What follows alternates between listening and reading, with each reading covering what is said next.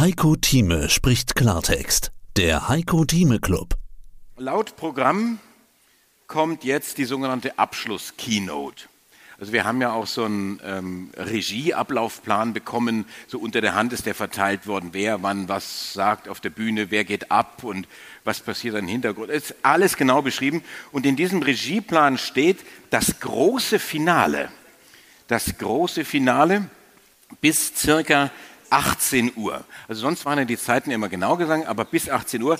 Und ich habe so den Eindruck, die Macherinnen dieses Programms haben dieses circa mit Bedacht gewählt. Denn unser Schlusskeynoter, Heiko Thieme, ist ein begnadeter Geschichtenerzähler. Er hat ja auch viel zu erzählen. Er, kennt die Zusammenhänge, er kennt die, ähm, hat Visionen, macht Prognosen, die selbst uns immer wieder in Erstaunen versetzen. Und die größte Herausforderung für die Macher eines Programms ist es, jemanden wie Heiko Thieme mit seiner vielen Börsenerfahrung irgendwie in ein zeitliches Korsett fassen zu wollen. Diese mittlerweile über 60 Jahre Erfahrung an der Börse. Das gelingt, allerdings nur manchmal. Ist ja auch übrigens eine Eigenschaft, die sein ehemaliger Trainee und Veranstalter Andreas Scholz, äh, das hast du auch übernommen. Ich erinnere mich, hier gab es ein Gespräch mit dem Chef Bundesbanker dann. Also gegen Charlie Munger und Warren Buffett ist Heiko Thieme ein ausgesprochener Jungspund. Aber was allen gemein ist und gemeinsam ist, dass sie ihre Fans und Anleger unterhalten und begeistern. Heiko Thieme, Meister des Kopfrechnens, Bezwinger des Matterhorns, Ersteiger des Kilimanjaro, Finisher der schönsten Marathonstrecken der Erde und mein Vorbild nicht nur in Sachen Bartmode. Alles Gute zum 80. Geburtstag.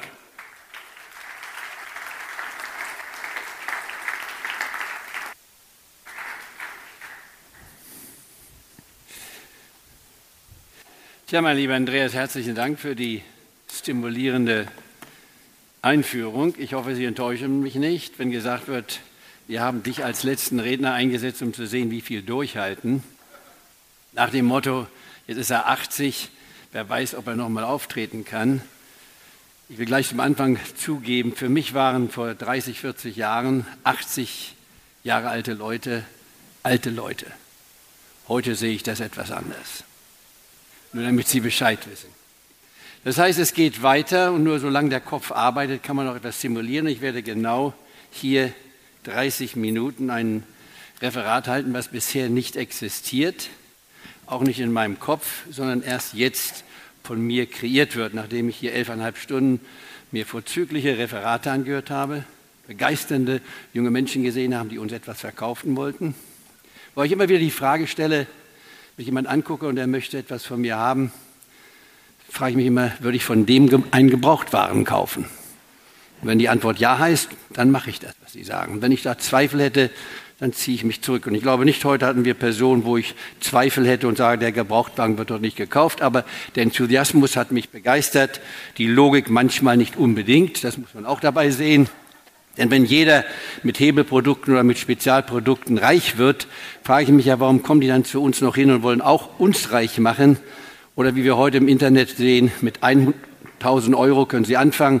Am Jahresende haben Sie dann oder nach zwölf Monaten 8,5 Millionen.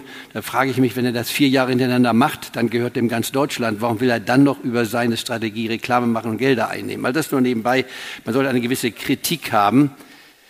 Den Schlagpunkt haben wir heute Morgen gesehen. Das war ein absoluter Paukenschlag von Dr. Rainer Mattis, äh, Mattis, der hier ist, nicht wahr, von der Metzerbank durchgehalten hat. Das war auf der einen Seite für den Unbedarften eine Ernüchterung, für den Optimisten wie mich, ich bezeichne mich als realistischen Optimist, eine echte Bereicherung. Dafür nochmal herzlichen Dank. Warum? Weil Sie Realtext gesprochen haben, mein Lieber. Sie haben uns gesagt, wie die Dinge sind. Im Abschluss, um den Reihen gleich nochmal fortzusetzen, fand ich auch die Bemerkung hier vom äh, Werner Romat ausgesprochen interessant, wenn er zugab, dass wir im Immobilienmarkt offensichtlich die größte Krise seit dem Zweiten Weltkrieg erlebt haben, weil wir vorher, das hat er nicht gesagt, aber indiziert, eine Immobilienblase hatten. Auch das müssen wir sehen. Das heißt, es gibt gewisse Fluktuationen im Leben, was zu sehr viel steigt, Wenn Sie mal eine Kurve sehen, und wir haben etliche Kurven heute gesehen, denken Sie daran, wenn eine Kurve so aussieht wie das Matterhorn, was ich mal vor jetzt 51 äh, Jahren bestiegen habe. Es geht steil nach oben, aber es geht genauso steil nach unten wieder. Immer daran denken, je steiler der Anstieg, desto steiler der Abstieg. Und die meisten Menschen, dazu gehören auch Sie, ich auch teilweise, werden erst begeistert, wenn wir schon drei Viertel des Anstiegs hinter uns haben und vor uns liegt noch ein kleiner Anstieg. Dann werden die meisten gierig und wollen dabei sein. Ich bin von der Strategie her gesehen, ich bin nicht 60 Jahre tätig, wie Andreas Groß es schon gesagt hat, aber ich bin noch nicht 90, sondern ich bin erst 51 Jahre dabei, also noch ein Jüngling in der Anlagestrategie. Mein Freund Hans Bernecker macht das schon seit über 60 Jahren. Wir tauschen uns regelmäßig aus über unsere gemeinsamen Erfahrungen. Und wir sehen beide, um das gleich vorwegzunehmen, die Zukunft äußerst positiv. Ich noch etwas positiver, weil ich vielleicht noch etwas jünger bin und unbedarfter bin als er. Ich sehe also enorme Chancen, um gleich für Sie das vorwegzunehmen, was Sie vielleicht interessiert in der Schlussfolgerung. Die Zukunft meiner fünf Enkel und deren Kinder, ich denke etwas längerfristig nach, nicht nur über ein Wochenende, was heute langfristige Anlagestrategie ist. Sie kaufen Freitag und halten bis Montag durch. Nein, ich denke etwas länger nach. Die Zukunft für meine Enkel zwischen jetzt 10 bis 15 Jahre alt und deren Kinder, die noch nicht da sind, sieht absolut uneingeschränkt fantastisch aus, wenn Sie es wissen wollen. Es hat noch nie in der Weltgeschichte eine solche Phase der nächsten 50 bis 70 Jahre gegeben, die mit dem vergleichbar ist, was wir vorher gesehen haben.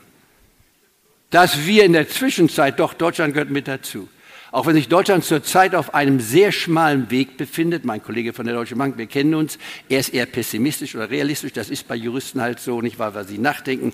Ich habe Visionen, versuche sie zu begründen.